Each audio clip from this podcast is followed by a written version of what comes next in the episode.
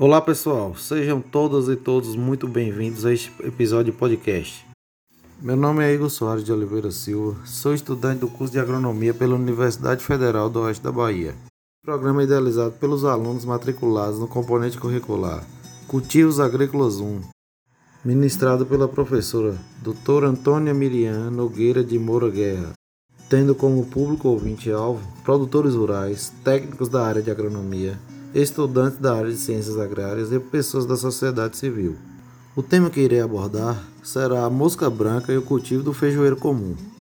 O Brasil está entre os maiores produtores mundiais de feijoeiro comum, além de ser um prato tradicionalíssimo em vários continentes do mundo. Também integrante da dupla mais famosa do prato da culinária dos brasileiros, o popular feijão com arroz. Dos alimentos vegetais mais ricos em proteínas estão as leguminosas, que, quando cozidas, podem conter de 6 a 11% de proteínas.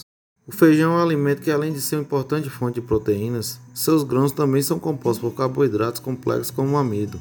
São ricos em fibra alimentar, vitaminas do complexo B, ferro, cálcio, magnésio e potássio.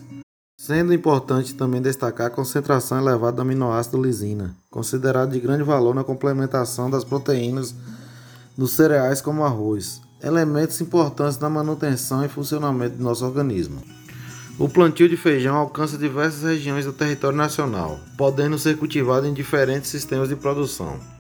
Os produtores de feijão podem ser classificados em dois grupos: os pequenos, que ainda usam a baixa tecnologia e têm sua renda associada às condições climáticas, concentradas na produção das águas, também conhecido como primeira safra, e também os grandes, com lavoura tecnificada, com alta produtividade, plantio irrigado, concentrada sua produção no período de seca e de inverno, que são a segunda e terceira safras.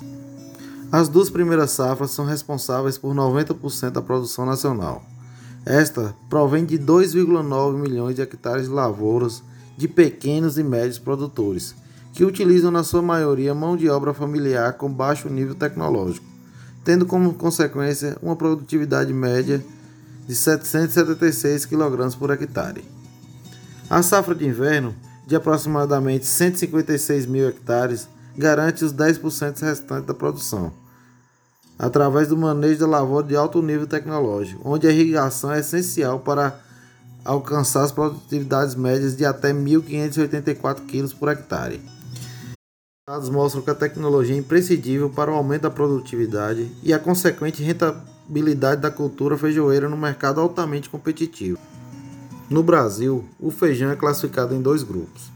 Dentro do primeiro grupo está o feijão comum, que pertence à espécie Phaseolus vulgaris.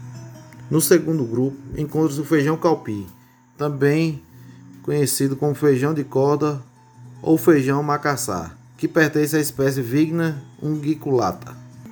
As demais espécies de feijão não recebem classificação. Portanto, o feijão é uma leguminosa de grande importância na cadeia produtiva do setor agrícola, que, assim como as demais culturas, tem suas peculiaridades e desafios aos produtores e pesquisadores do setor. Neste episódio, focaremos a interação do feijão comum com a mosca branca. E antes de falar sobre a mosca branca, é necessário relembrar as diferenças entre a mosca comum e a mosca branca, pois a mosca comum pertence à ordem Diptera, enquanto a mosca branca pertence à ordem Hemiptera. Esse inseto possui mais de 750 plantas hospedeiras, além do feijão, como a soja, algodão, tomate, pimentão, batata, plantas ornamentais e plantas daninhas. Por conta de ser um inseto polífago, altamente reprodutivo e resistente a alguns inseticidas, esse inseto vem causando danos significativos agricultura brasileira e mundial. Existe uma grande variedade de moscas brancas de ocorrência no Brasil, destacando-se como uma das principais pragas do feijoeiro. A mosca branca da espécie Bemisia tabaci, biótipos A, B e mais recentemente foi detectado também o biótipo Q, que é uma variação ou raça mais resistente a inseticidas. Segundo circulares técnicos da Embrapa, a primeira constatação na região nordeste do Brasil se deu no ano agrícola de 1993, no município de Barreiras, oeste da Bahia, com ocorrência de grandes populações em plantios irrigados no período de seca e sucessivos ao cultivo da lavoura de soja. Esse evento promoveu uma perda de cerca de 30% da produtividade, além de elevar o custo de produção por hectare. As moscas brancas são insetos muito pequenos, com cerca de 1 milímetro de comprimento. Possuem quatro asas membranosas, recobertas por uma pulverulência branca. Possui um complexo de biotipos ou raças. São insetos que possuem aparelho bucal do tipo picador-sugador ou sugador labial com quatro estiletes, duas maxilas e duas mandíbulas. A fêmea da mosca branca pode ovopositar cerca de 100 a 300 ovos durante seu tempo de vida. A ninfa de primeiro insta é transparente e locomove-se por algumas horas ou até dias para fixar-se na face abaxial das folhas das plantas. Após estabelecida, ela se mantém céssile em todos os outros estádios até a emergência do adulto. A ninfa de segundo insta é maior e um pouco mais arredondada que a da fase anterior, embora menos avolumada que na fase seguinte. No terceiro estágio, apresenta-se mais translúcida, deixando à mostra o estilete. No quarto e último insta, as ninfas possuem três formas distintas. A duração média da fase de ovo adulto é de aproximadamente 33 dias, o que indica que a mosca branca pode ter de 10 a 11 gerações por ano na cultura do feijoeiro. O período de maior probabilidade de ocorrência é da germinação até a formação das vagens. Agora vamos falar um pouco sobre os danos e sintomas de ataques causados pela mosca branca, que podem ser classificados como danos diretos ou indiretos, sendo os indiretos mais preocupantes e desafiadores, pois podem resultar em até perda de 100% da lavoura. Sobre os danos diretos, o processo alimentar do inseto se inicia com a penetração intercelular dos estiletes através dos tecidos foliares do mesófilo, até atingir o floema, onde ocorre a sucção de seiva elaborada, consistindo em um dano direto no vegetal.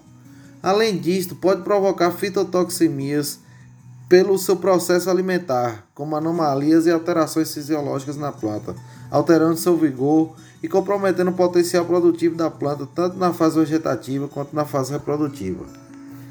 Já com relação aos danos indiretos, podemos destacar principalmente a ocorrência da fumagina e do vírus do mosaico dourado feijoeiro. O processo alimentar sob sucção pode liberar algumas gotículas açucaradas, também conhecidas como honeydew, que favorece o surgimento da fumagina, que é um fungo do gênero Capinóide. A massa micelial escura, crescida sobre os tecidos é chamada de fumagina. A fumagina reduz a capacidade fotossintética das folhas e compromete o potencial produtivo da planta. O mosaico dourado, ou vírus do mosaico dourado do feijoeiro, é disseminado pela mosca branca, e as condições favoráveis para o desenvolvimento da doença são a temperatura de média alta e também a baixa umidade relativa. As formas de sobrevivência do vírus são algumas leguminosas nativas, plantas voluntárias, sementes, restos de cultura de feijoeiro comum infectado, além de outras plantas e culturas hospedeiras.